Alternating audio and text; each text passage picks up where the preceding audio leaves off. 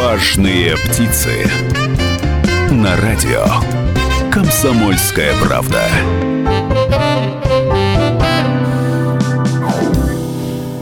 День, добрый день, добрый день, уважаемые радиослушатели. Это радио «Комсомольская правда», программа о бизнесе «Важные птицы» и я, Людмила Варакина. Как обычно, по вторникам в это самое время мы рассказываем о том, как развивать бизнес в Свердловской области и знакомим вас с интересными спикерами.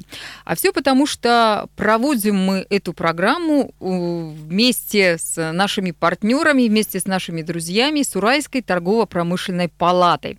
И сегодня наш гость Александр Петров, председатель Совета директоров завода «Медсинтез», э, который не просто является членом Уральской торгово-промышленной палаты, но и возглавляет возглавляет один из профильных комитетов. Именно с Александром Александровичем мы и поговорим на самые разные темы, э, темы, связанные с бизнесом в сфере э, медицины, фармакологии, э, связанных с производителями различного медицинского оборудования. Ну и заодно ответим на вопрос, может ли уральская фармацевтика спасти мир от китайского коронавируса. Вот ни много ни мало, а именно так.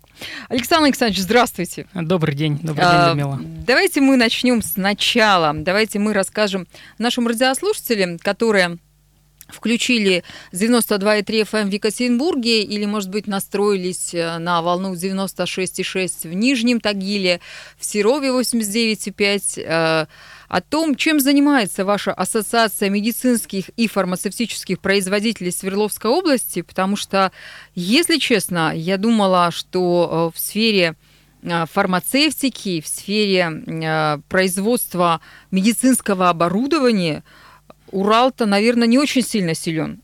Или я ошибаюсь? Ну, на самом деле Урал-то силен и в этом тоже плане, да, потому что Урал исторически славится своими инженерами. А, у нас очень много учебных высших заведений, институтов, и, собственно говоря, поэтому оттуда все и растет. Ну и много заводов бывшей оборонки, которые были в свое время переведены на конверсию, да, на, ну, в том числе и на медицинские изделия. И действительно, на Свердловской области достаточно много производится и э, лекарственных препаратов, и медицинских изделий, и медицинского оборудования, которые, соответственно, продаются в России, и не только уже в России, а по всему миру. Э, но для э, поддержки соответственно, наших производителей, чтобы их продвигать дальше, чтобы решать какие-то насущные вопросы, мы в 2018 году в августе создали ассоциацию с очень э, самыми активными участниками а, рынка э, Ассоциации медицинских и фармацевтических производителей Свердловской области. По а, предложению и при поддержке министра здравоохранения Свердловской области Андрея Игоревича Цветкова Туда вошло 13 участников, и которые готовы на 100% вообще обеспечить Свердловскую область своей продукцией, да, которая э, жизненно, э, жизненно важная, в том числе лекарства, оборудование, э, оборудование для искусственной вентиляции легких, реанимационное, неонатальное, госпитальное, гемодиализное оборудование. А, поэтому хотелось бы рассказать немножко о том, что а, о том, насколько все-таки качественное это оборудование, да? Вот это действительно очень важный вопрос, потому что, э, как правило, я даже помню эти времена, когда покупали медицинское оборудование по вынашиванию э, младенчиков, э, гемодиализное оборудование для тех, у кого там болезни почек и прочее, прочее, там вентиляция легких только за границей разыгрывались, были торги, и считалось, что мы в России не в состоянии все это сделать. Так вот, э, то, что уральские предприятия, в том числе и оборонные предприятия, в рамках конверсии начали заниматься выпуском вот подобного и другого оборудования, это замечательно. Но возникает вопрос, насколько это качественно и как мы можем конкурировать и по качеству, и по ценам с э, другими производителями мировыми и известными э, в других странах. Вот, ну, стандарты качества в России сейчас приняты на очень высоком уровне. Вот э, если я начну с фармацевтики, наверное, э, есть такая стандартная практика, э, по-английски называется GMP, Good Manufacturing Practice, это хорошая производственная практика. Э, в России сейчас свой сертификат GMP, который выписывается на фармацевтические заводы, и этот сертификат, ну, он приравнен фактически к европейскому GMP. Подождите, же, мы с да. вами про фармацевтику поговорим чуть позже. У меня Хорошо. есть целая группа вопросов э, в отношении лекарственных препаратов, которые выпускают э, наши уральские фармацевты. Давайте мы про оборудование сначала поговорим медицинское, про их качество ну, и конкурентоспособность. Давайте про оборудование проговорим, конечно. Э, все предприятия, которые входят в ассоциацию, практически имеют внедренный стандарт менеджмента качества, да, и все работают по стандартам ISO. Это сейчас необходимые условия для того, чтобы продавать э, продукцию в России и за рубеж. Да. Это очень важно, что эти стандарты приняты. В том числе сейчас э, идет э, целая, целая, ну как бы система меняется в России, да, сейчас э, выдается не только российский сертификат при регистрации оборудования медицинского, но и сертификат, э, так сказать, евразийского сообщества, да, что оборудование, произведенное в России, можно будет продавать, в том числе и в Казахстане, и в Беларуси, и в Армении, да, у нас единое пространство таможенная. И это уже говорит о том, что высокий уровень качества оборудования присутствует. Нередко на, даже на торгах да, российское оборудование теснит зарубежное по уровню цены, но при этом с достойным качеством. А, в Свердловской области очень много клиник оборудовано именно российским оборудованием, именно производство Свердловской области, как ни странно. Вот. И это очень радует, что наши предприятия развивают... Э, То есть это не только на Урале, это по всей России, да, оборудование медицинское, которое производим мы, свердловчане, да? Да, в Свердловской области очень же много производителей, но вот из тех, э, кого я очень близко знаю, вот 13 участников ассоциации, да, это федеральные компании, которые продают по всей России. И не только по России, но и за рубеж. Вот сейчас многие из них уехали на выставку Arab Health, например, в Дубай, да, представлять свою продукцию и продвигать ее за рубежом. Это очень важно. Это компании, которые сами разрабатывают свое оборудование. Да, первое, начнем с разработки. То есть они привлекли великолепных инженеров. И все это делается в Свердловской области. Соответственно, они потом это производят в Свердловской области. Да, продажи отсюда же идут. То есть все налоговые поступления идут здесь же, в Свердловской области. Ну, а Сервисная ну, как... служба здесь вот, находится. Вот, насчет сервисной службы это тоже очень важно, потому что ломается оборудование. И э, если какой-то, не знаю, там э, английская, немецкая, американская техника сломается, то ведь в, коте... в копеечку влетит этот самый ремонт. Ну, конечно, это нужно будет дополнительно и тендер проводить больницы, чтобы это починить. Но это тоже большая, очень на самом деле, большой пласт проблем, которые вот мы при комитете в торгово-промышленной палате тоже решаем, в том числе проблемы, связанные с сервисом, потому что как описать сервис? как описать запчасти, какие запчасти можно. Потому что сейчас даже в России ряд уголовных дел есть по этому поводу, когда поставляются, например, э, запчасти, бывшие в употреблении, на очень дорогостоящем э, оборудовании, которое жизненно важное, там томограф, например, да, или рентгеновский аппарат, КТ, компьютерный томограф. Вот. Это проблематика большая, да, что, а что подойдет к европейскому или американскому оборудованию, например, и сколько это будет идти, на самом деле, до России, если это все здесь. Если говорить про случаи с э, свердловскими производителями, да, которые производят в Свердловской области, все базы здесь. Склад запчастей в России находится, в Свердловской области, в Москве, нередко в Сибири. Сервисные службы здесь, то есть из Свердловской области можно долететь очень быстро в любой город России. Все реагируют они на 24 часа. Да, и мы создали даже сайт ассоциации, сейчас э, сервисные службы можно будет даже там посмотреть. Да? То есть мы вот на это, в этом месяце запланировали как раз все контакты сервисных служб наших производителей там указать, да, чтобы врачи, больницы имели возможность очень быстро связываться с сервисом, чтобы это все чинить. И это будет ну, это не, не очень дорого, потому что оборудование, конечно, когда и постгарантийный ремонт он есть, он присутствует, но тем не менее уровень э, наработок э, без проблемных, он очень высок у, Свердлов, у оборудования, которое произведено в Свердловской области. А для чего была создана вот эта ассоциация медицинских и фармацевтических производителей Свердловской области? А, то есть для того, чтобы продвигать э, товары, продукцию, для того, чтобы иметь возможность э, ну, с какими-то клиниками связываться в режиме 24 часа сутки через сайт, либо есть еще какая-то причина? Ну, Первое, о чем я хочу говорить, это, конечно, рост конкурентоспособности, о том, как сравнивать отечественное оборудование, какое оно должно быть да, какое оно должно быть для того, чтобы врачи могли им пользоваться. В первую очередь мы хотим слышать врачей. Да? Мы хотим ассоциация это как раз тот мостик, который позволяет производителям общаться с врачами. Сейчас э, ну, всем известно, что в законодательстве сейчас есть определенные запреты, когда если врач находится на рабочем месте, он не может общаться с медицинскими представителями. Просто ему запрещено. Когда ему общаться? Вот ассоциация, ассоциация он может общаться. Ассоциация это не коммерческая организация. Это как раз тот мостик, и мы можем слышать врачей, что им теперь надо, в каком направлении двигаться, какие тренды сейчас есть, да, потому что мы конкурируем и с э, европейскими, и с китайскими производителями. Вот, поэтому ассоциация в первую очередь была создана для того, чтобы повышать конкурентоспособность э, производителей Свердловской области. Вот, потому что можно объединить усилия отдельных предприятий, э, организаций, да, потому что можно, каждый может ходить, например, там, Министерство здравоохранения, добиваться какой-то правды, да, но я думаю, что это лучше общими усилиями делать и в законодательном поле. То есть ассоциация позволяет вывести проблематику отдельных предприятий в законодательное поле, с которым Потом я могу выходить там и в Министерство здравоохранения Свердловской области, Министерство промышленности Свердловской области и рассматривать те проблемы, которые есть, и выносить также эти проблемы на Комитет торгово-промышленной палаты по предпринимательству, потому что я нахожусь в этих проблемах постоянно, я понимаю, что надо, какая проблематика есть, э, в том числе и на самом деле по сервисному обслуживанию, это тоже очень важно. Это радио «Комсомольская правда». Важные птицы. И наш гость Александр Петров, председатель Совета директоров завода «Медсинтез». У нас небольшая пауза, а затем мы продолжим говорить про фармакологическую безопасность России. Важные птицы. На радио «Комсомольская правда». Источник коронавируса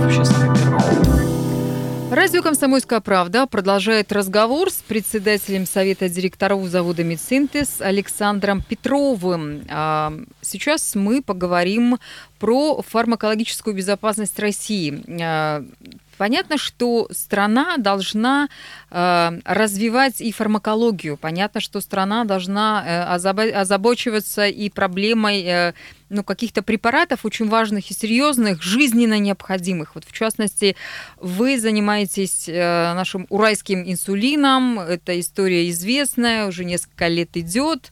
Э, и слава и хвала вам, что называется. Занимаетесь сейчас очень сильно Э, различными противовирусными препаратами, в том числе один из этих препаратов э, ну вот предполагается, что он может вылечить э, от даже коронавируса. Правда, я понимаю, еще пока не пробовали вылечить, не вылечит, но ну, да. надежда такая есть, что может быть, да. Давайте мы поговорим на эту тему. А, насколько действительно это серьезная проблема, а, безопасность России, э, фармакологическая, или это надуманная проблема? Зачем нам развивать фармакологию, изобретать э, и делать лекарственные препараты, когда это все можно совершенно спокойно купить где-то за границей? Ну, это вот вы правильно сказали слово безопасность, да, что оно означает. Вот э, я помню, да, еще при моей памяти 2006 год. Вот не далее, как в 2006 году, были э, бунты диабетиков, которым э, инсулин не давали просто, да, тогда еще губернатор Россель тогда участвовал и приезжал на эти, грубо говоря, бунты и говорил людям, а что будет, то есть привозили инсулин, все-таки закупали из резервов, да, и были серьезные сбои с поставками инсулина, да, а инсулин это жизненно важное лекарство, которое применяется каждый день каждый день должен человек его применять. Если нет, человек умирает. Да, и оттуда вот э, родилась идея тогда построить вот э, завод по уральскому инсулину, который сейчас работает, который делает поставки на всю Россию, который делал поставки на Украину и будет, будет делать, да, вот, потому что сейчас а, мы опять возобновляем связи с Украиной, это тоже важно очень, что будет инсулин туда поставляться российский. Вот. И на экспорт очень много мы, есть планов поставлять во Вьетнам, в Пакистан, в страны Африки. Да, то есть сейчас ведутся разговоры. Это все э, не быстро будет, да, потому что требуются клинические испытания, но это все доказывает, что инсулин сделан на высоком э, уровне качества. Да? Вот. В том числе а, так как инсулин производится в Свердловской области, у больных есть доступ моментальный. Фактически инсулин есть на складе, сырье есть на складе. Фактически нет проблемы сейчас в поставках инсулина в Россию. То есть эта проблема решена. То есть э, проблема, ну это, это, и мы добились всего лишь это за 13 лет, это, это достаточно быстро, я бы сказал. И это же не только по инсулину, но и по многим другим лекарствам. Очень много было создано заводов за это время. Да, была целая программа «Фарма 2020», которая была принята Минпромторгом России, и она показала свою эффективность, она доказала, что э, эти программы работают правительственные, что все слышат, иностранные компании слышат. Очень много было локализовано продукции, переданы технологии в Россию именно иностранными компаниями. Э, нас в том числе учила компания Bayer по уровню качества. Мы для них э, делали препарат антибиотика Velox, это моксифлоксацин. Вот. И они нас серьезно научили, они серьезно нас подняли над нашим уровнем качества, который у нас был европейский уровень качества, сейчас у нас уровень качества компании Bayer. Это еще выше уровень качества. У нас есть все необходимые сертификаты по этому уровню качества. Вот. Если вернуться к э, фармацевтической безопасности, то в России сейчас разрабатываются многие лекарства. А, и внедряются в производство. Например, одна из последних вещей – это фолликулостимулирующий гормон человека, который применяется при процедурах а, искусственного оплодотворения в клиниках. Мы сделали свой, мы сделали российский препарат производится субстанция на заводе медсинтез, лекарственная форма на заводе медсинтез и будет применяться в России.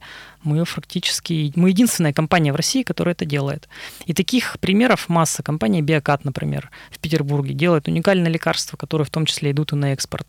И все сейчас нацелены на экспорт. Многие компании, на секундочку, в прошлом году а, Россия направила на экспорт на 800 миллионов долларов лекарств. Это подтверждает, что уровень качества высокий, фальсификата нет – да, Росздравнадзор с этим справился, да, и наш текущий министр здравоохранения, который сейчас стал выходцем из Росздравнадзора, был главой Михаил Мурашко, Михаил Альбертович, а, он справился с этой задачей, да, фальсификата нет, вводится маркировка, да, сейчас э, любой сможет по смартфону проверить, а где было выпущено лекарство, как оно было продано. Это сейчас все очень просто посмотреть, насколько качественное лекарство, когда было выпущено, под кем, вот, очень просто отследить. Вот, вот мы сейчас говорим про качество лекарств, это очень важная история, потому что есть э, такое мнение, что несмотря на все эти стандарты и прочее, прочее, все-таки русские лекарства отличаются от иностранных э, тем, что они как-то плохо очищены, они э, не так эффективны, как иностранные, и они оказывают не такое воздействие, как аналогичное лекарство, ну, сделанное в Германии, допустим, да, так так ли это? А, так ли мы правильно очищаем? Ну, либо что-то там делаем с лекарственными препаратами, чтобы они действовали также быстро, эффективно и было минимальное количество побочных эффектов?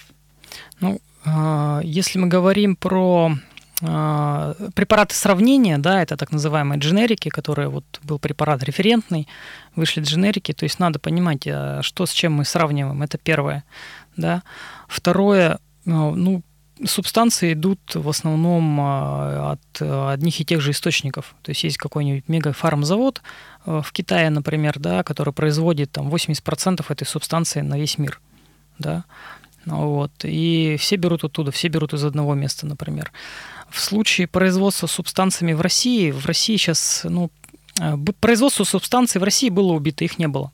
Да, сейчас это начинает развиваться, потому что есть и поддержка правительства, по препаратам, сделанных из субстанций российского производства. И те а, то оборудование, на котором производится сейчас э, лекарства и по тем стандартам, и теми людьми, которые уже обучены достаточно давно э, в фармацевтике, вот я не могу сказать, что российские препараты там хуже иностранных. Не могу это сказать, потому что ну, мы поставляем достаточно много того же инсулина, вот. Э, обращения есть, есть там аллергические иногда реакции, но это как на любой препарат. В любом препарате есть побочные эффекты. Вот. А это написано все в инструкции. Вот. И поэтому я вот опровергаю этот факт, да, что российские лекарства, они там недоочищены, например. Ну, не так это.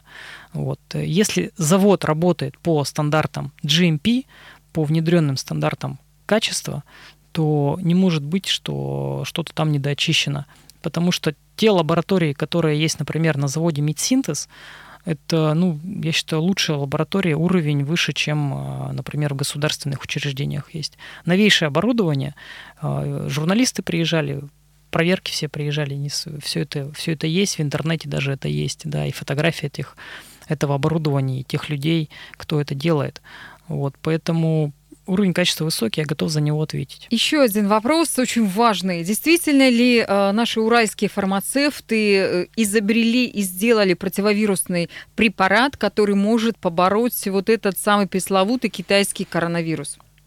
Э, ну, смотрите, изобрели его когда-то уральские ученые. Это ученые э, российского э, Российской академии наук Уральского отделения. Это Чарушин, Чупахин и Русинов. Вот. И когда-то они это изобрели, но компания Исколка, Уральский центр биофармацевтических технологий, довел эту технологию до коммерческой технологии и передал это все заводу Медсинтез для производства. Э, завод Медсинтез производит препарат Трезаверин, который зарегистрирован от э, различных форм гриппа, да, гриппозных заболеваний. Вот, и, соответственно, он по России продается как препарат от гриппа.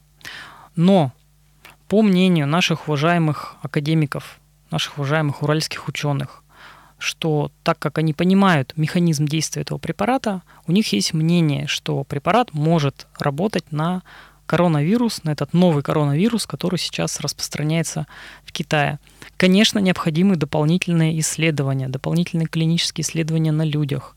Это важно для того, чтобы иметь доказательную базу, что это работает. Я очень прагматично к отношусь. Да, я вот проведены клинические испытания на препарат, доказана эффективность, я могу про это говорить, да.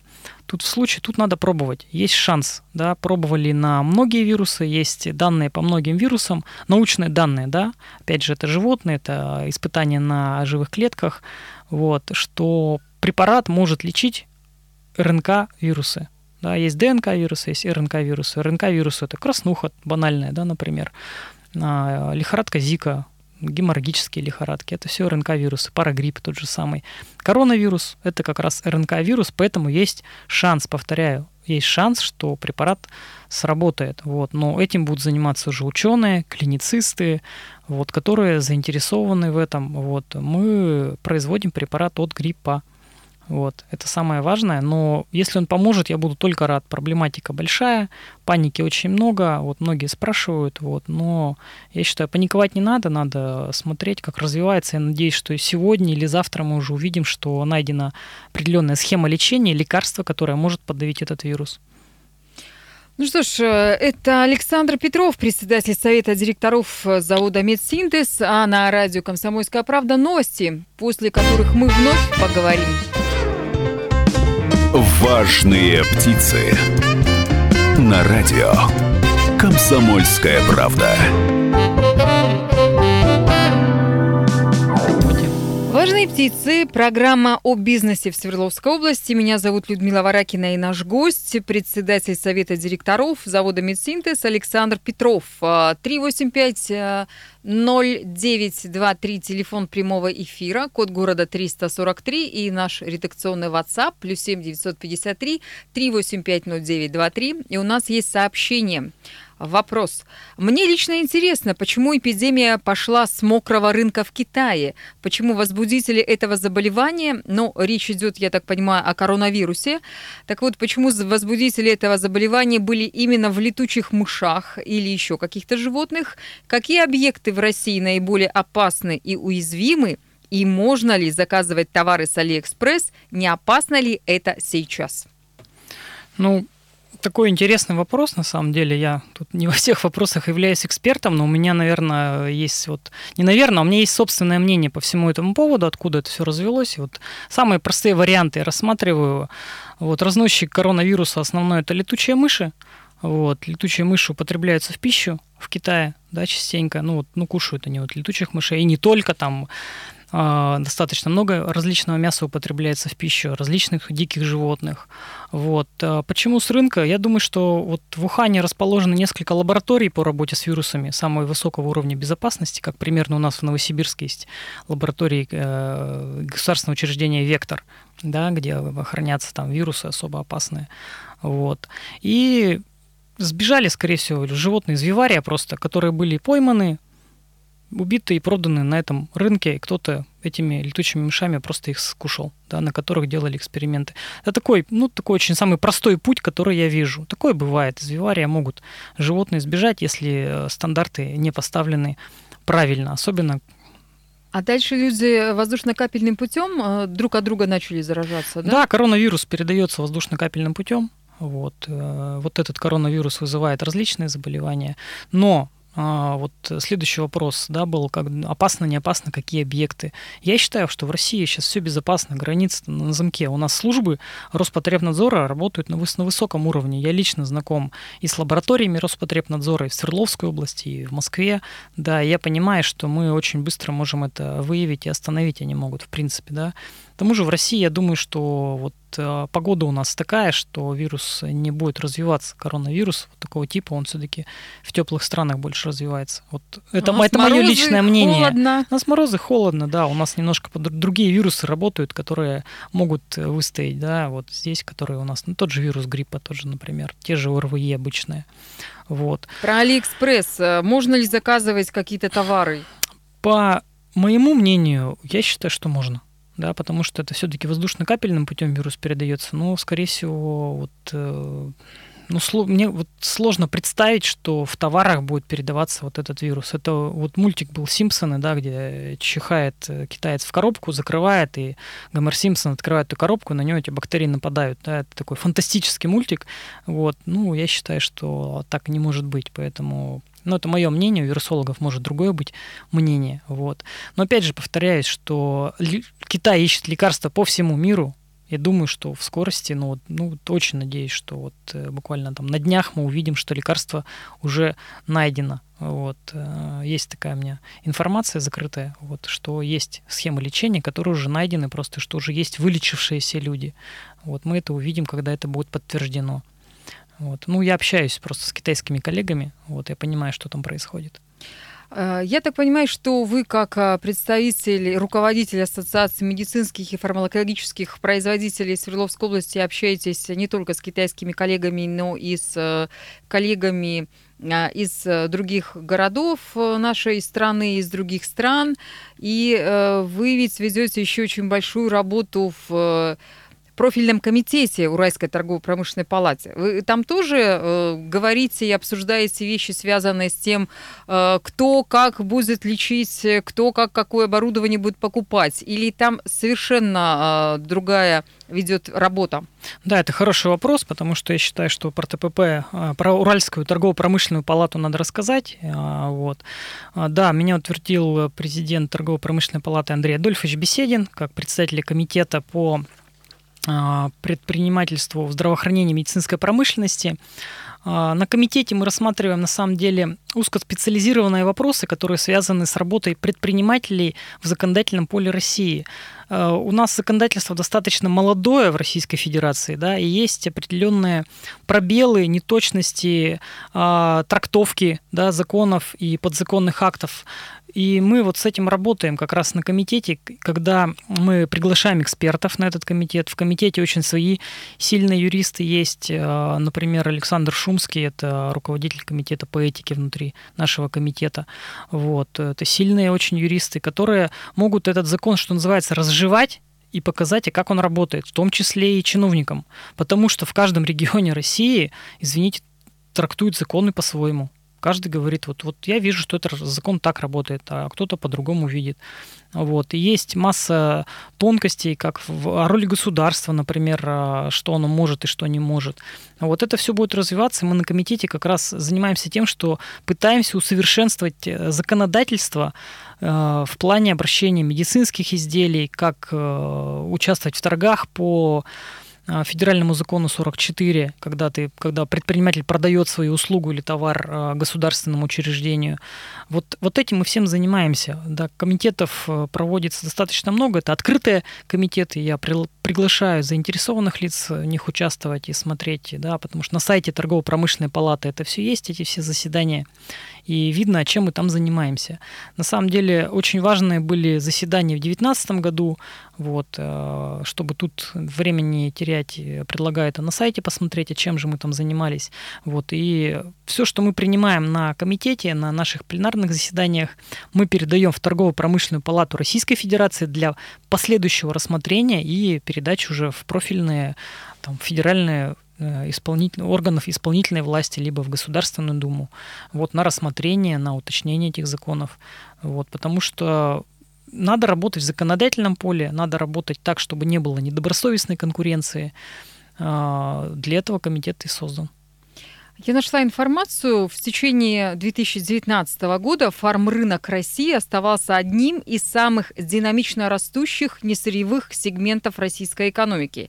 И за первое полугодие прошлого года объем рынка превысил практически 700 миллиардов рублей. То есть действительно потрясающие цифры.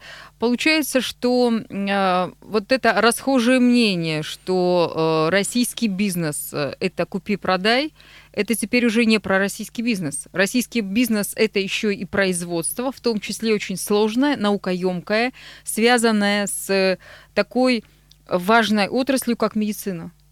Все верно, потому что и объемы дальше будут расти, да, все равно уровень экономики, кто бы что ни, ни говорил, он, он повышается. Да, не так быстро, как хотелось бы, да, но мы видим, что рынок и дальше развивается, что покупается больше российского, да, в упаковках э, российское стоит дешевле, цены на лекарства все равно падают. Да, вот, э, ну, я вижу просто по торгам, да, что цены на инсулин падают, на инфузионные растворы. Вот, и государство может закупать больше да, налогов платится больше, соответственно, государство может позволить себе закупить лекарств больше и предоставить их людям. Также закупаются в экстренных случаях незарегистрированные даже лекарства да, а, Минздравом России да, для тех пациентов, кому требуется срочная помощь, когда нет времени на регистрацию. И такое тоже есть. Масса вещей делается в России, в том числе и идет поддержка большая российских производителей Минпромторгом Российской Федерации – да, там есть отдельный департамент, который нами занимается.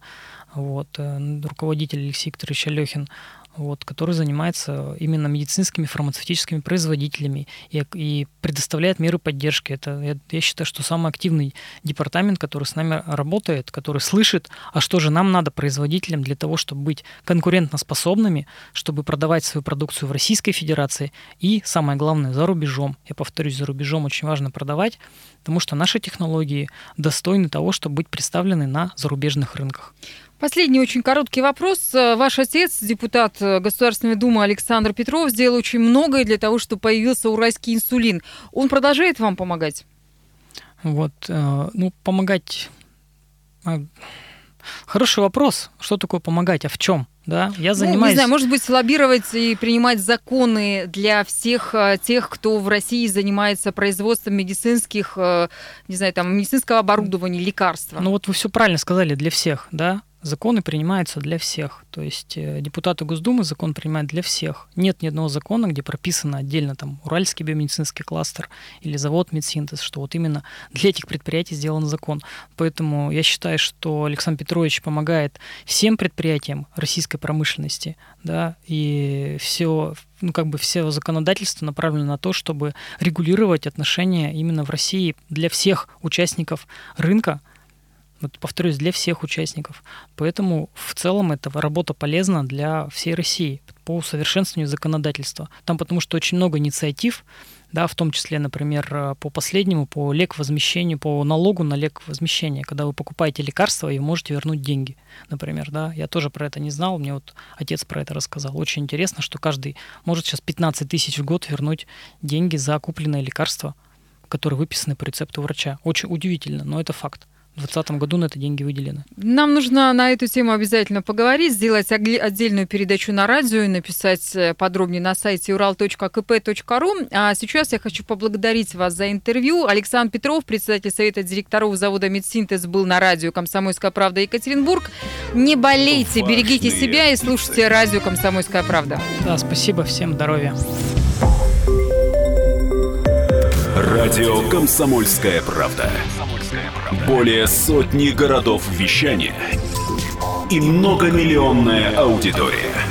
Екатеринбург 92 и 3 FM. Эм. Кемерово 89 и 8 FM. Эм. Владивосток 90 и 4 FM. Эм. Москва 97 и 2 FM. Слушаем всей страной.